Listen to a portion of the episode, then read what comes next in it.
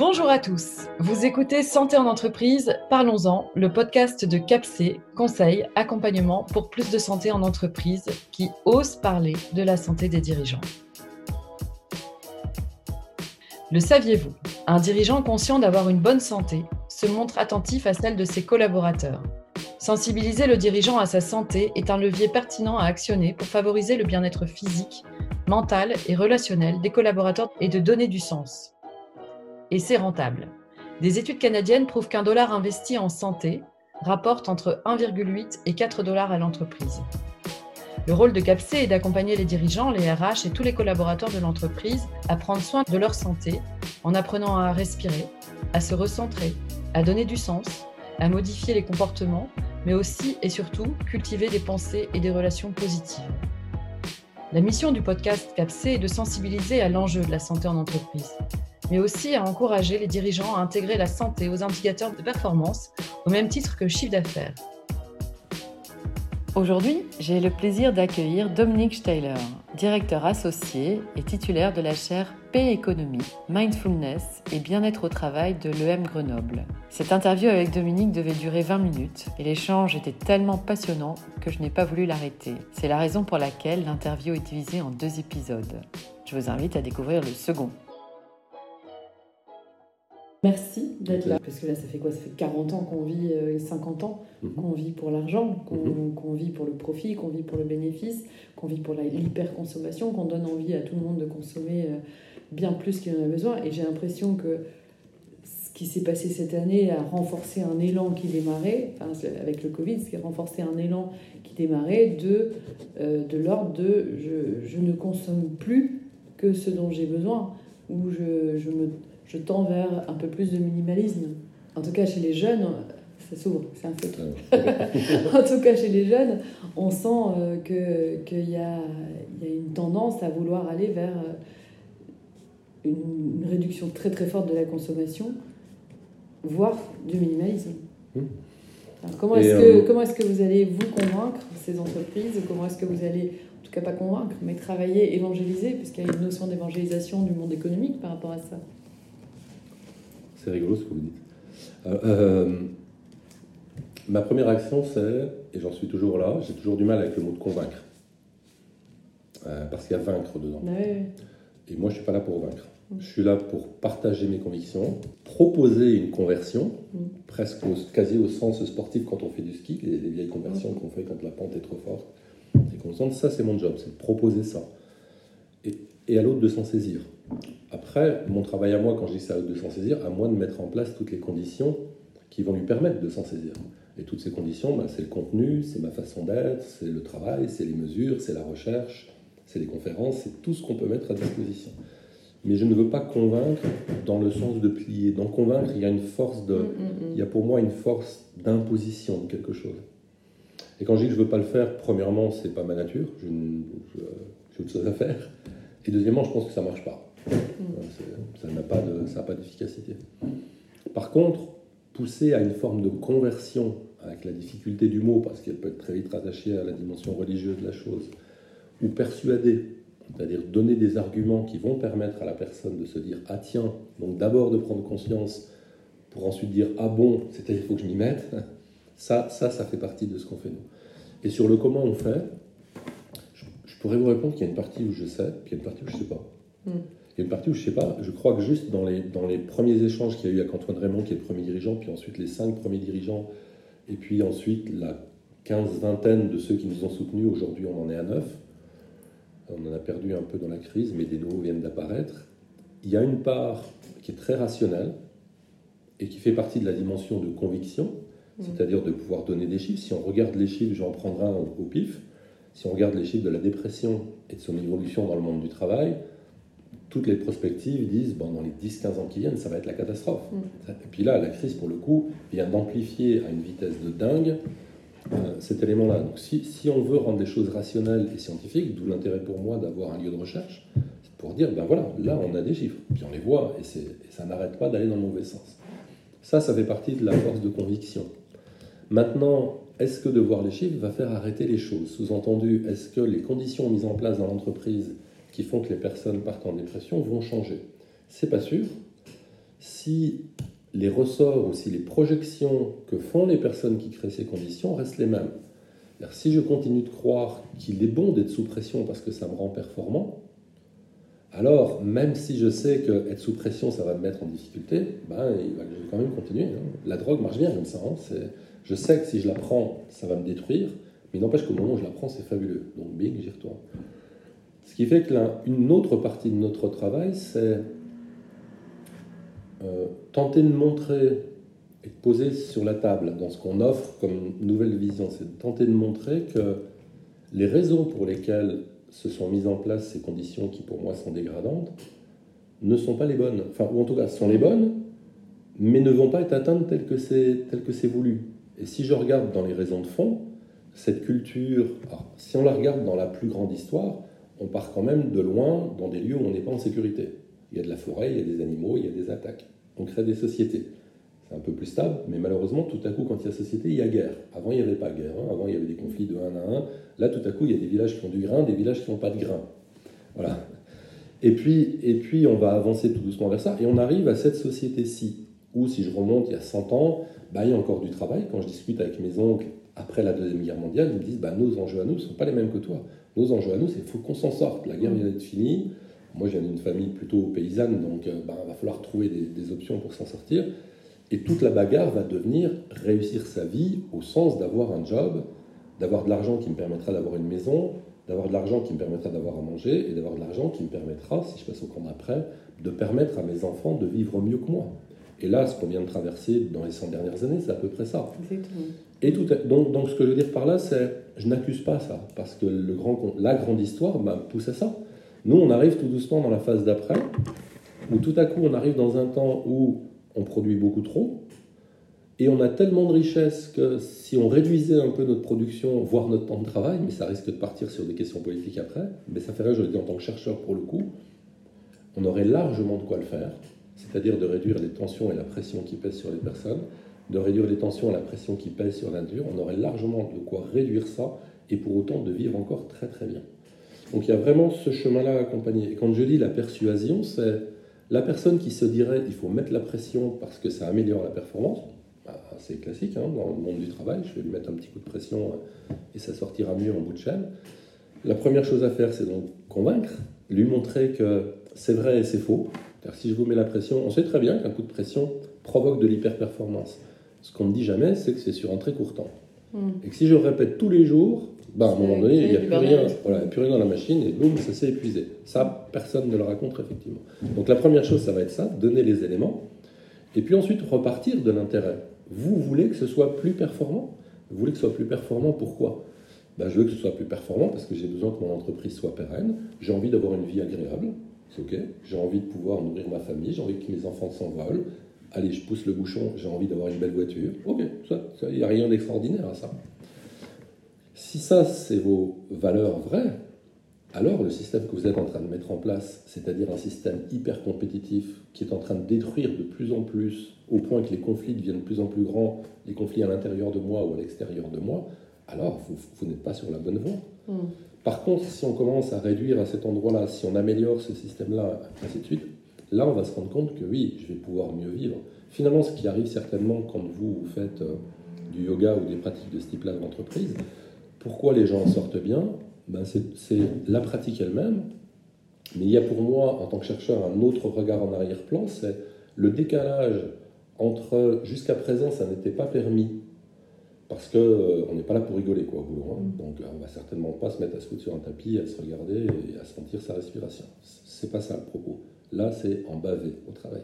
Tout à coup, on arrive à glisser de ça et on dit tiens, sur le temps de travail, je peux prendre un temps qui permet de récupérer un peu, qui permet de désactiver, de me remettre dans mon axe pour savoir à quoi je contribue, du coup de me dire ah bah oui tiens finalement cet après-midi je contribue à ça, c'est plutôt pas mal, et de me rendre compte qu'on m'autorise à, cette démarche-là, qui va me faire du bien, qui va améliorer ma santé, va aussi provoquer une sensation de bien-être en dehors même de la pratique. Hmm. C'est tout à coup dans le lieu auquel je veux contribuer, je me sens bien. Pourquoi je dis ça? Parce que je reviens d'un rendez-vous avec un, avec un manager qui dit l'exact inverse dans ce qu'il vit.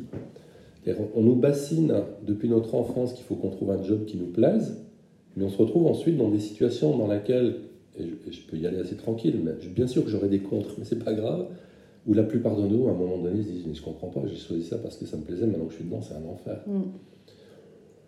Donc, de pouvoir commencer à bouger ça, ça laisse des espaces nouveaux. Très clairement, ça améliore les questions de santé, psychique et physique. Donc, très clairement, ça améliore la performance très Mm. vite derrière.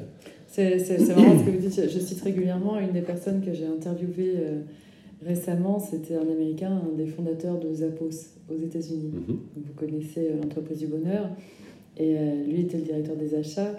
Et, j'ai eu la chance de le rencontrer à plusieurs reprises. Et, et je lui disais, mais qu'est-ce que vous faites euh, Qu'est-ce que vous, qu'est-ce que vous avez mis en place? Donc, en premier lieu, il m'a parlé des valeurs. Que, que les valeurs, ils ont mis deux ans à les, à les, à les poser, à les, à, les, à les incarner, enfin, à les poser vraiment et à s'assurer et, et, et depuis à s'assurer que les collaborateurs qui intègrent l'entreprise euh, partagent ces mêmes valeurs. Donc ça c'était une première chose. Quitte à donner de l'argent aux collaborateurs pour qu'ils puissent s'en aller sereinement s'ils n'adhèrent pas aux valeurs. Donc ça c'était vraiment une première chose. Et la seconde chose c'est qu'il me disait euh, pour nous l'entreprise c'est un lieu euh, amical et euh, familial mais c'est un lieu dans lequel la, personne va retrouver des valeurs humaines et s'assurer que chaque personne puisse évoluer, puisse évoluer à travers son parcours au sein de l'entreprise. Ça, c'était une chose qui démarre au service client, qui finissent à la compta, aux achats, au RH. Et donc, il est grandi en étant dans l'entreprise, au sein de l'entreprise.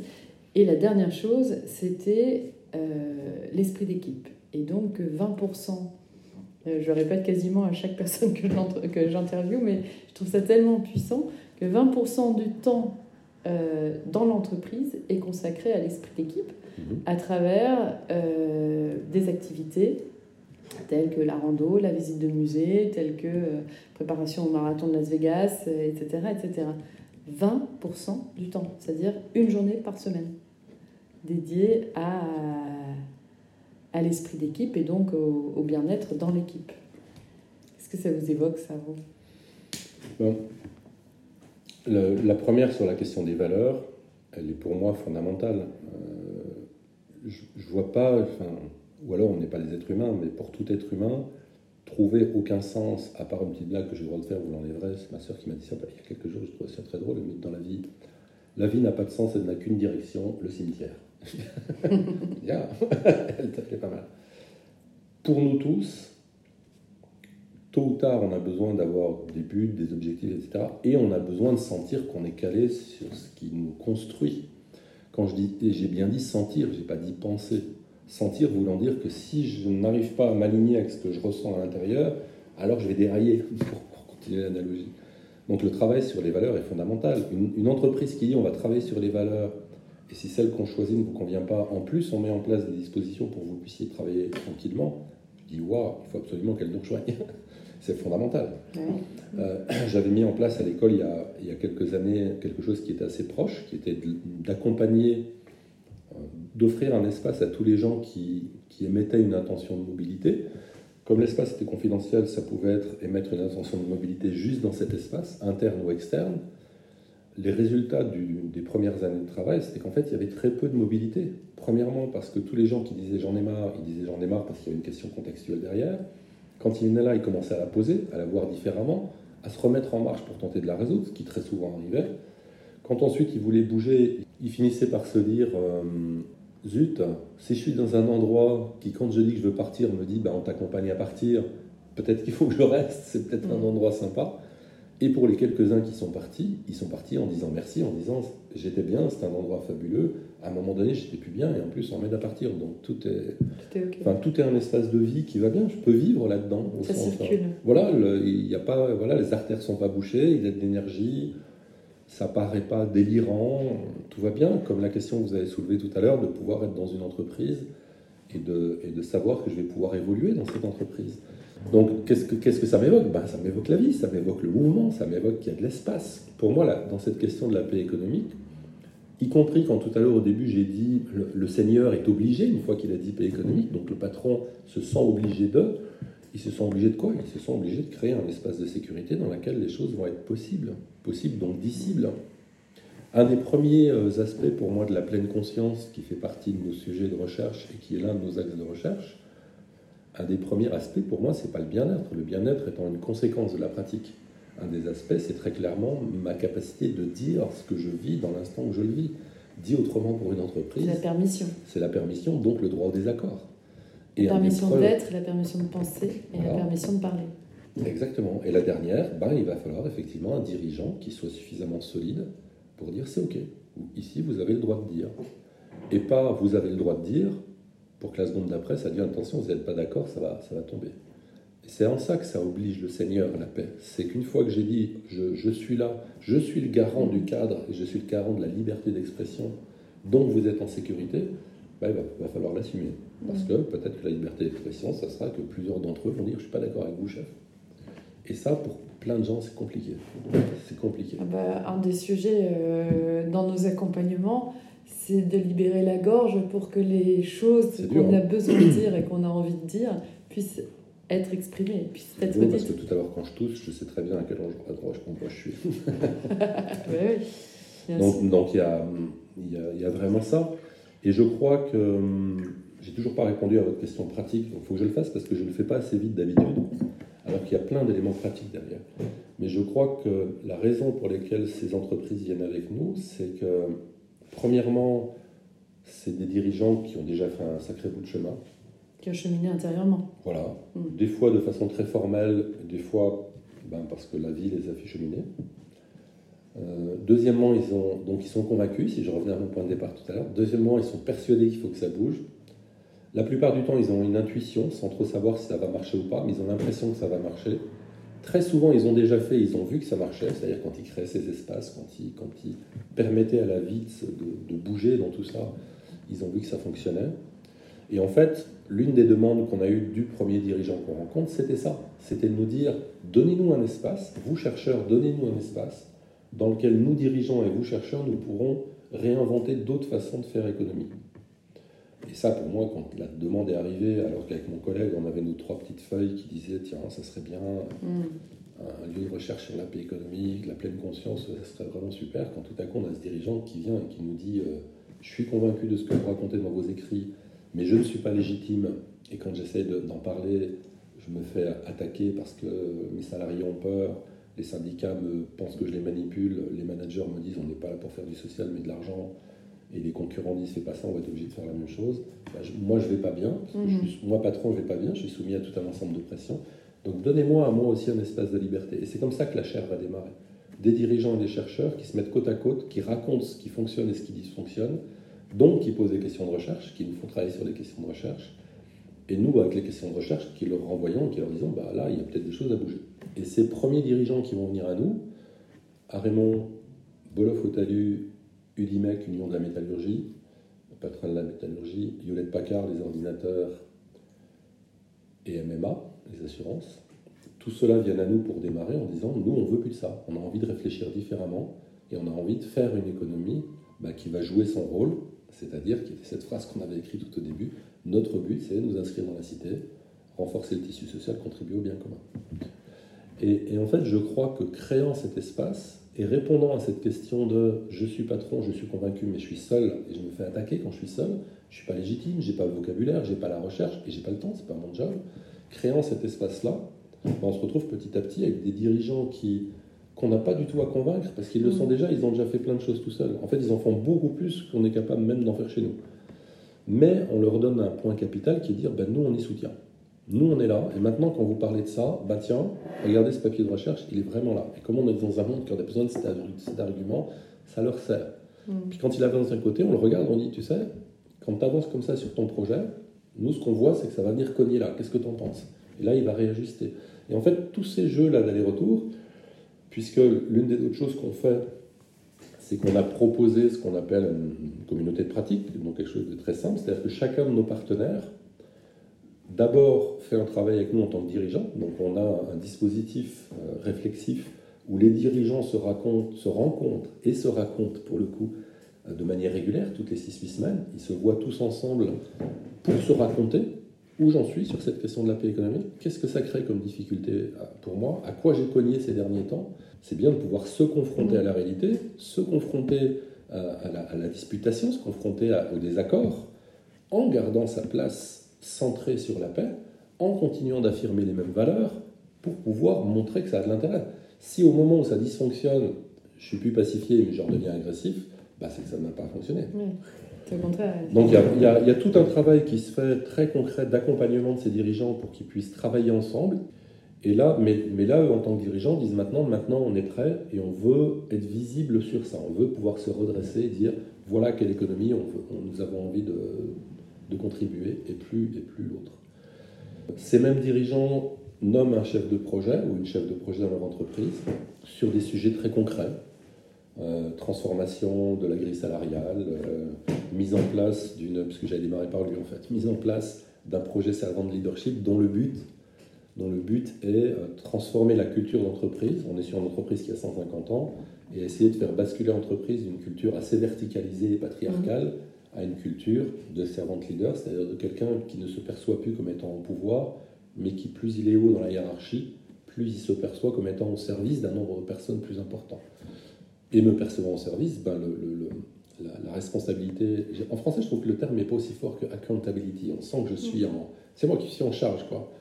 Donc le accountability devient beaucoup plus fort quand j'ai compris que j'étais que plus j'étais haut dans la hiérarchie, plus j'étais au service d'un nombre de personnes important. On voit bien que là, je suis complètement engagé. Mm. Je reviens à ma phrase de tout à l'heure, la paix oblige le Seigneur. Une fois que j'ai dit que je voulais qu'on soit en paix et que je suis à votre service, bah, c'est autre chose que de dire que je suis patron et je ne suis pas là pour prendre des décisions, débrouillez-vous, on verra comment je régule après. Ce n'est pas du tout la même posture. Et puis à partir... Euh, donc, donc, vous avez ces managers qui prennent les projets, et puis on a, on a j'ai beaucoup d'autres exemples de ce qu'on fait avec eux, mais je m'arrêterai à cela un dispositif d'accompagnement des dirigeants, un dispositif d'accompagnement des porteurs de projets, qui là aussi se retrouvent assez régulièrement, travaillent entre eux sur comment on bouge les projets. Et puis de temps en temps un dispositif où tout ça partage. On se retrouve dans une entreprise partenaire, dans laquelle on invite d'ailleurs des fois des gens qui sont non partenaires d'autres entreprises. Et dans cette entreprise partenaire, les porteurs de projets des entreprises qui ne sont pas l'entreprise invitante racontent aux salariés de l'entreprise partenaire voilà ce qu'on fait chez nous. Ça, ça a un, vrai bel effet. Parce que pour l'entreprise qui accueille, pour tous les salariés de l'entreprise qui accueille, ça leur permet d'entendre que dans beaucoup d'entreprises, c'est concret, c'est aussi un enjeu, qu'il y a bien un investissement et que c'est complètement possible. Et ça donne plein d'idées. Il, y a, une, vraie, euh, une vraie mutualisation d'idées dans ce temps-là. Et puis la deuxième partie de la journée, ben, en inverse, c'est le porteur de projet de, de l'entreprise accueillante qui, face à ses propres collègues, va dire ben, chez nous, voilà où on en est du projet dont je vous ai déjà parlé. Et ça, c'est un autre temps important, parce que dans les premières années, comme paix économique n'était pas vraiment disciple, les patrons étaient déjà engagés, mais c'était dur d'aller le raconter dans sa boîte. Et là, cette, la partie dans laquelle on est maintenant, bah, ça se raconte à ses propres salariés. Et là, les salariés ont un espace pour questionner, pour mettre en doute, pour dire je ne suis pas d'accord, pas content, pourquoi on dépense de l'argent sur la paix alors qu'on n'arrive pas à, à, terminer tel ou tel projet. Mais tout ceci étant possible, et avec les exemples que je viens de faire, on voit bien que c'est pas simple, que c'est pas du tout du bisounours. se mettre face à ses pairs pour leur dire voilà où on en est, voilà les choix qu'on fait, et accepter que ça vienne cogner, bah c'est pour nous la façon qu'on a d'avoir embarqué ces gens qui, les années s'écoulant, se disent waouh mm. Ce qui nous faisait le plus peur, c'est un truc qui nous fait progresser de manière incroyable.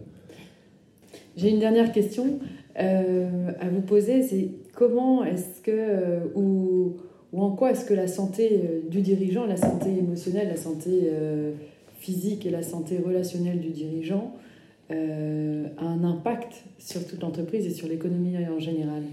Vous connaissez Olivier Torres? Ça vous dit quelque chose, Olivier Torres? Oui. Ok, on en parlera après. lui a travaillé plus sur la santé directe du dirigeant. Moi, je vais en parler dans mon regard systémique et global. Mm. Elle, est, elle est fondamentale. Et, cette santé, elle est physique et psychique et émotionnelle. Il faut qu'elle soit une santé totalement holistique et pas déjà et c'est dur. Et c'est dur parce qu'on est dans une culture qui, premièrement, fait valoir principalement celui qui est tout en haut. C'est-à-dire qu'à la fin, c'est euh, je ne vaudrais dans ma vie que si vraiment j'ai atteint le plus haut possible.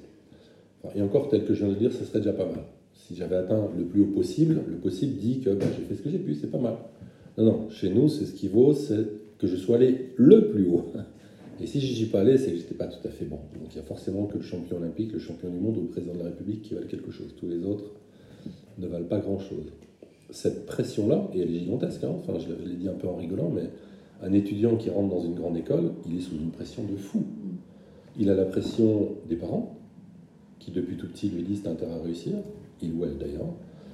La pression de l'école, qui dit maintenant que tu es dans cette école, t'as pas intérêt à avoir envie de devenir un stit.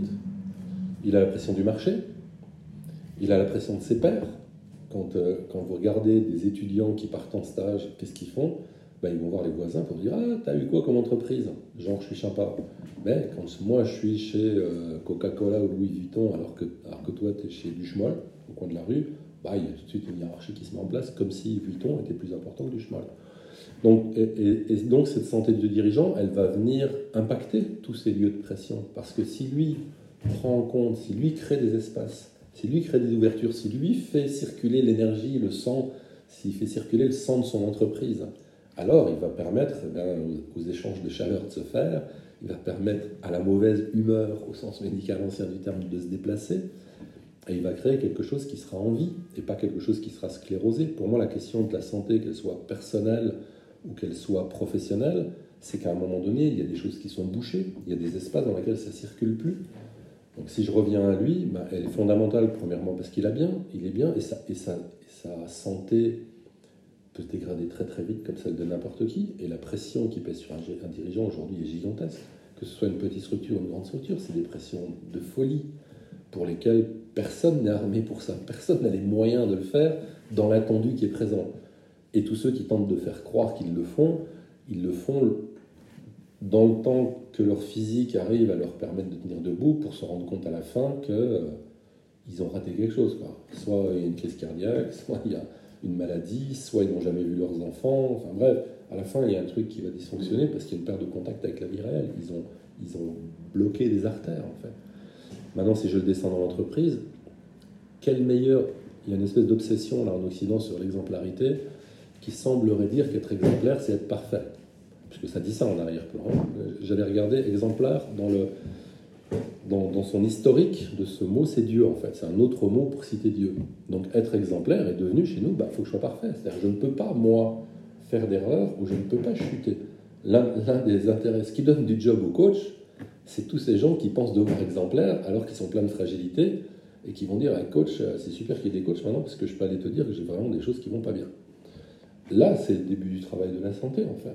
C'est-à-dire que cette exemplarité ne doit plus être je suis parfait, cette exemplarité, doit être je suis humain, et je suis celui qui pilote la structure dans laquelle vous êtes, et ça, ça me va bien. Qui pilote voulant dire c'est moi qui ai en main la verticalité, et ça, c'est fondamental, et avoir la verticalité en main, c'est être au service, c'est être l'obligé d'eux, et c'est pas l'inverse, c'est pas pouvoir distribuer les coups de bâton et les carottes. Mais pouvoir faire ce travail d'exemplarité qui contient et la puissance, donc la verticalité, entre autres, et la fragilité, donc les zones de doute, les zones de besoin d'aide. Combien de patrons sont capables d'aller voir leurs collaborateurs en disant est-ce que tu peux m'aider parce que là je ne suis pas compétent? Mm. C'est un moyen de créer une circulation hallucinante. Le patron lui-même, ça l'allège parce qu'il n'est pas obligé d'être bon partout, ce qui est impossible. Le collaborateur trouve ça fantastique parce qu'il peut faire ce qui est l'une des choses les plus belles d'un humain, c'est apporter son aide et contribuer. Et là, il est forcément heureux. Et là, ça circule extraordinairement l'exemplarité, elle est là. Elle est dans mm. cette fragilité-là, elle est dans ce lien-là. Ça me fait penser à l'interview que j'avais faite avec euh, Fabien Nerville, le président de Decathlon, et qui avait terminé en disant finalement euh, prendre soin de ma santé, c'est aussi être authentique. Être, euh, être vrai et m'autoriser à être vulnérable. Tout à fait. Et c'est, face à mes collaborateurs. Et c'est difficile parce que peut-être que moi je terminerai à cet endroit-là, qui est toujours mon point de vigilance, c'est on arrive dans un temps dans lequel c'est mieux vu moi, dans les, dans les, 30 ans passés, euh, travailler sur la paix, le bien-être, l'amour, la gentillesse, la compassion, tout ça, il fallait l'encaisser. Là, maintenant, ça devient sympathique. Ça commence à prendre de la force. L'attention, c'est attention à ce que cette force-là ne devienne pas une autre façon de masquer les choses. Enfin, c'est la question du mm. greenwashing pour la RSE, quoi, tout simplement. Et, et cocher les cases. Voilà, c'est cocher les cases. C'est tiens, un patron aujourd'hui, ça doit être authentique. Bing, j'ai coché. J'ai mal au dos aujourd'hui. Voilà. Et, là, il y a, y a, des choses qui sont, qui sont pas simples. Et, et, notre façon culturelle de toujours vouloir atteindre une forme de perfection qui, à mon sens, n'a aucun sens, ben, elle pèse beaucoup dans, ce, dans cette question-là. Comment est-ce que je peux accepter une vie dans laquelle le bonheur ne se trouve pas dans un paradis idéal que j'atteindrai peut-être à un moment donné, d'ailleurs je ne sais pas quand, hein, mais, et pour lequel on me dit, ben, vas-y, t'en baves, et d'ailleurs, on me dit plus t'en baves, plus ça vaut. Mm. Parce que celui qui aurait de l'argent parce qu'il a gagné l'auto, celui qui aurait de l'argent parce qu'il a sué. C'est l'inverse de, tout ce, voilà. ce dont on parlait. On est nous dans une culture qui dit qu'il faut vraiment que ce soit souffrance. Si c'est souffrance, ça vaut. C'est pas un peu judéo-chrétien bah, C'est très sous-tendu. Alors j'imagine que dans les trois monothéismes, c'est un peu présent. Mm. Euh, si je regarde d'autres lieux qui m'intéressent, donc si je passe celui-ci, mais je ne le connais pas, enfin je veux dire, c'est mm. un lieu que je ne connais pas bien, mais le taoïsme, je le connais très bien, finalement, la performance la meilleure, c'est celle pour laquelle j'ai dépensé le moins d'énergie. Mm. Et j'ai pas eu besoin de me faire mal. Et ça, ça a été une performance fabuleuse, si, si j'ai ça. Si c'est un peu mon talent naturel que j'exploite, enfin pas que j'exploite, mais que, que j'utilise et que je mets au service De, de, la société. Bien sûr. Mais c'est la différence entre Clausewitz, l'art de la guerre à l'occidental, et Sun Tzu, l'art de la guerre à l'oriental, qui d'ailleurs est détourné très souvent. Mais si je peux gagner la guerre sans avoir la déclencher, parce qu'à un moment donné j'ai su me positionner au bon endroit, ben voilà, j'ai gagné à la chinoise. Le, héros occidental, il a souffert. il lui manque une jambe, un œil, il a cinq médailles. Et là, on va lui dire qu'il est. Il est foutu, hein. sa vie est terminée, son psychique est détruit, son physique est détruit, sa famille ne le reconnaît plus, mais c'est un héros. Pourquoi? Pourquoi j'ai besoin de ça? Pourquoi je ne peux pas rentrer dans une dynamique dans laquelle, quand je, quand je me lève, ça va être ma définition du sens au travail, qui pour moi est toujours en Occident une définition trop individualisée et trop individualiste. On, fait encore croire aux gens continuellement qu'il faut qu'ils trouvent un sens pour eux dans le monde du travail. Mais pour moi, le meilleur sens au travail, ça va être ma fin peut-être. Pour moi, le meilleur sens au travail, c'est quand je comprends que je suis heureux le matin de me lever parce que je sais que je vais travailler avec cette personne et qu'allant travailler avec cette personne, je vais faire quelque chose de plus grand que moi. Et là, et là j'ai plus besoin de me poser la question du sens individuel. Hmm. C'est parce que je travaille avec euh, Jocelyne, Marie, Hubert et je ne sais quoi, et que j'adore bosser avec eux. Et quand je dis faire quelque chose de plus grand que moi, j'ai pas de crayon de papier, mais j'aime bien les crayons de papier parce que c'est tout simple. Et plus grand point est une chose toute simple, mais qui va être nécessaire à la communauté. Mm. Et là, ben, le sens, j'ai plus de questions à me poser de savoir si ça a du sens dans ma vie personnelle. Il est là. Et très souvent, d'ailleurs, quand on accompagne euh, les collaborateurs euh, de, en entreprise, on leur demande pourquoi, mm-hmm. qu'est-ce qui les motive, qu'est-ce qui est important pour eux quand, quand ils y vont? Et, et quand ils explorent effectivement juste le, sens et l'envie qu'ils ont de se lever le matin. Qu'est-ce qui, les, qu'est-ce qui fait que le matin, ils vont travailler avec le sourire plutôt que la, tête qui regarde le, regard vers, vers la terre? Ce que je trouve fou, moi, pour le temps que j'ai passé dans les armées, et puis on le retrouve dans plein de films sur la guerre, mm. c'est qu'on le retrouve aussi dans la guerre. Pourquoi le, pourquoi le militaire finit par continuer de combattre? Pas pour gagner, juste parce que là, il est avec des hommes qu'il aime, il veut pas qu'il leur arrive quelque chose. Et donc, avec eux, il va tenter de faire du mieux possible pour que tout ça, ça se passe, pour que ce truc incroyablement négatif mm. se passe quand même au mieux. Quoi. Et pour moi, notre élan principal, il est là. Et on a construit une culture à l'inverse. Mm. On a construit une culture qui nous fait croire qu'on sera vraiment bien quand on sera tout seul en haut de la pyramide, autonome, indépendant, avec beaucoup d'argent. C'est une erreur incroyable. C'est hyper puissant ce que vous dites, et ça me rappelle un, dirigeant avec qui je racontais l'histoire de la femme de ménage de la NASA. Je ne sais pas hmm. si vous la connaissez. Non, je la connais pas. C'est l'histoire de, euh, d'un journaliste qui demande à une, femme de ménage de la NASA euh, qu'est-ce qu'elle fait comme travail? Elle dit ben, Moi, je construis des fusées. Alors le, journaliste dit ben non, vous faites le ménage. Elle dit ben non, moi mon manager m'a expliqué que euh, si quand ils arrivent au travail, le, la poubelle est vidée, le, table, le, plan de travail est lisse, l'ordinateur est nickel, ça sent bon. L'ingénieur qui construit les fusées sera dans de meilleures conditions pour travailler. Et, euh, et, donc, je construis des fusées, ce que je trouve euh, super touchant. Et puis, j'ai raconté cette, cette, cette, histoire à, des, à des dirigeants. Il y en a un qui m'avait rétorqué. Mais euh, pour vous donner du sens, c'est manipuler le collaborateur. Et, et, et je crois qu'il y, y, a un vrai travail il y a un vrai travail d'explication de, de, ce qu'est le sens.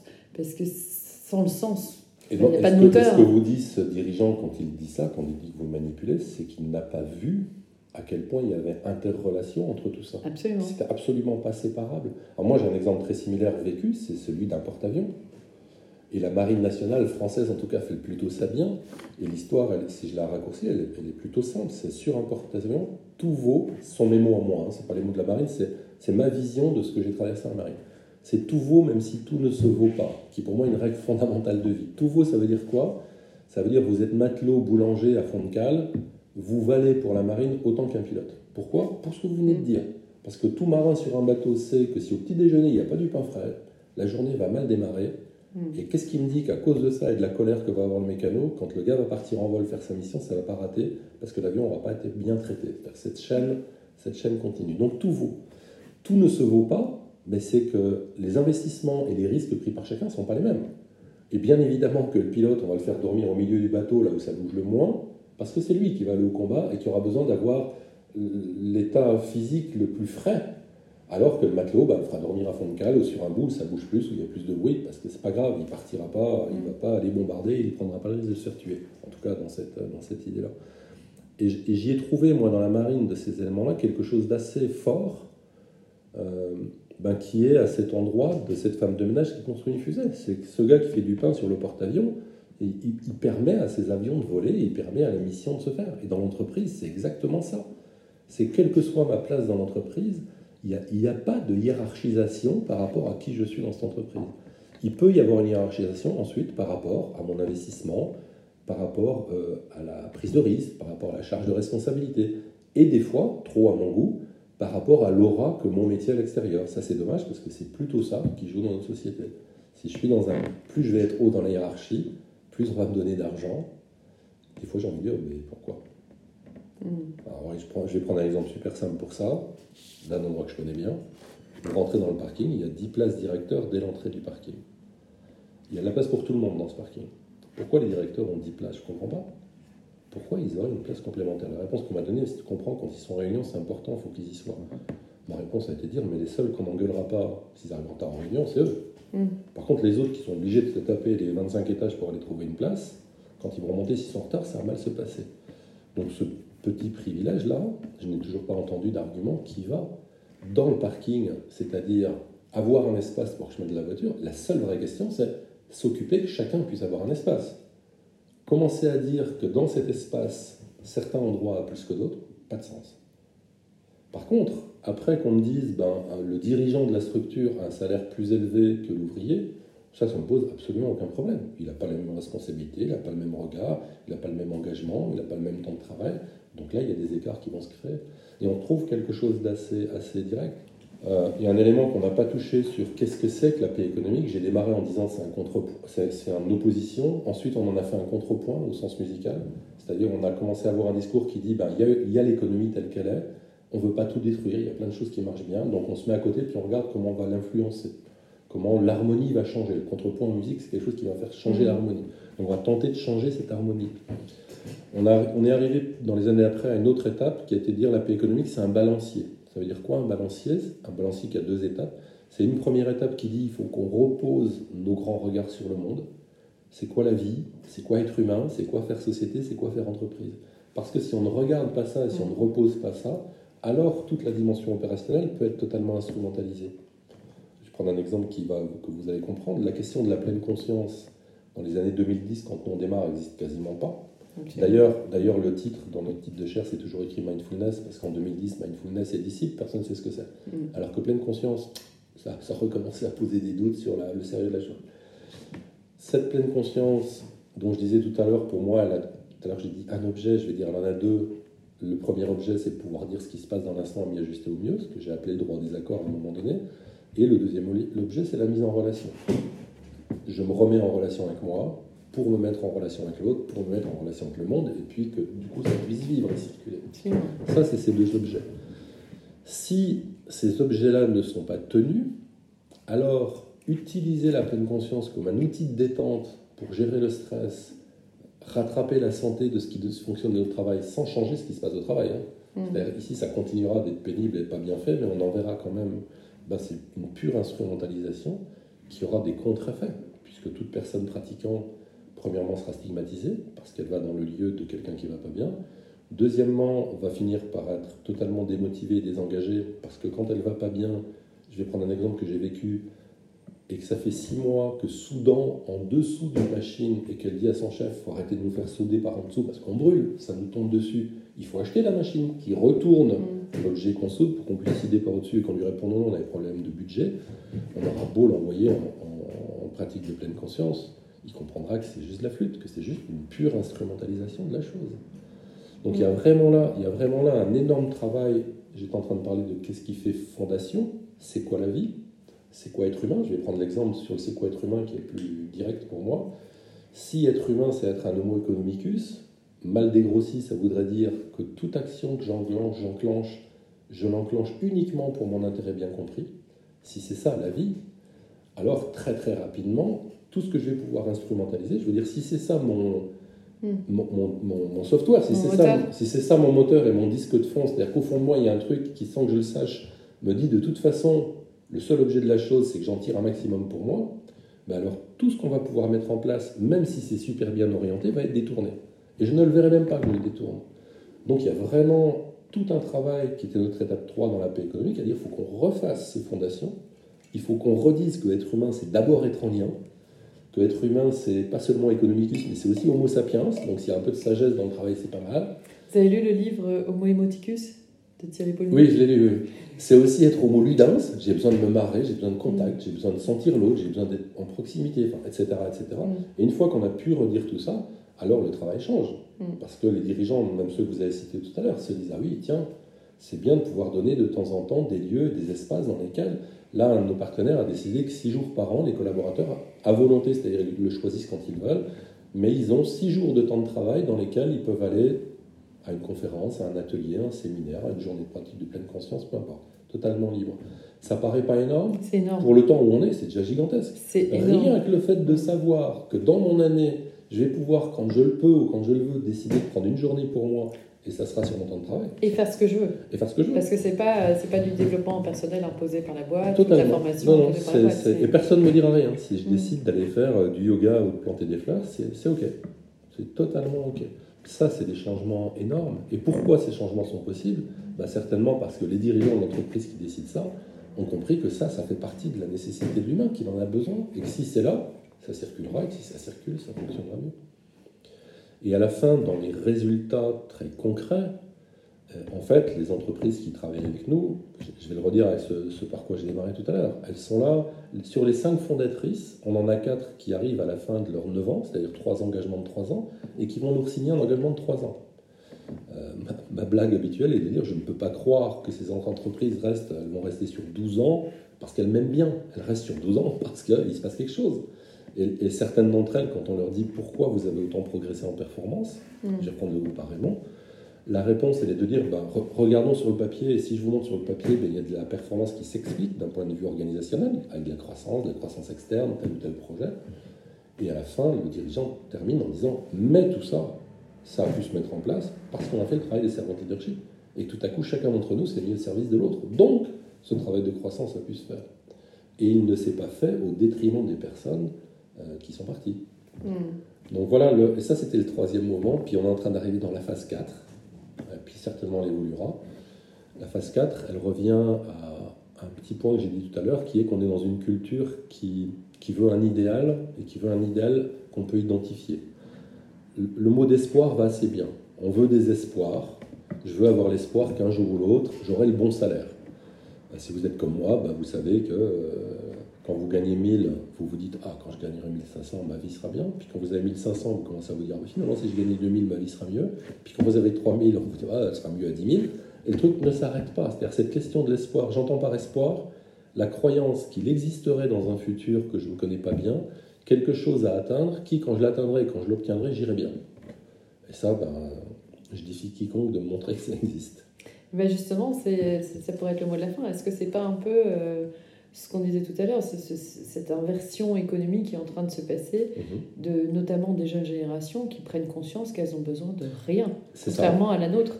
Et, et, du coup, ça va, ça va clore effectivement plutôt bien avec ça, puisque là où on est en train d'arriver, nous, de qu'est-ce que c'est que cette paix économique? En fait, c'est un espace. C'est un espace dans lequel c'est plus un espoir, c'est-à-dire quelque chose de préhensible qui est présent, mais plutôt une espérance. Une espérance qui est basée, sur le fait que nous, êtres humains, sommes fondamentalement collaboratifs, c'est ça notre espérance et que donc dans ce système se passera toujours des liens qui pourront être fonctionnels si tant est qu'on fasse l'effort de les mettre en avant et de vouloir les, les nourrir et les faire vivre. Pourquoi aussi un espace? Ben Parce que c'est évident que si on travaille sur ces sujets avec une TPE de 5 personnes, ça ne pourra pas être le même espace qu'avec une multinationale de 40 000 personnes. Mm.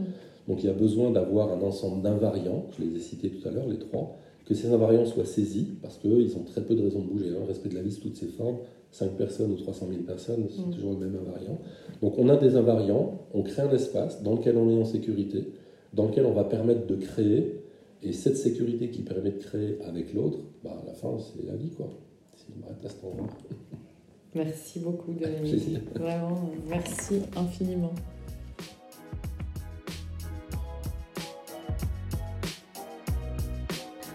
Merci à vous d'avoir écouté cet épisode de Santé en entreprise Parlons-en, le podcast de CAPC, pour lever le tabou du sentiment d'infaillibilité, du sens du devoir et encourager les dirigeants, les managers et les DRH à parler de santé, car la santé de votre entreprise commence par la vôtre.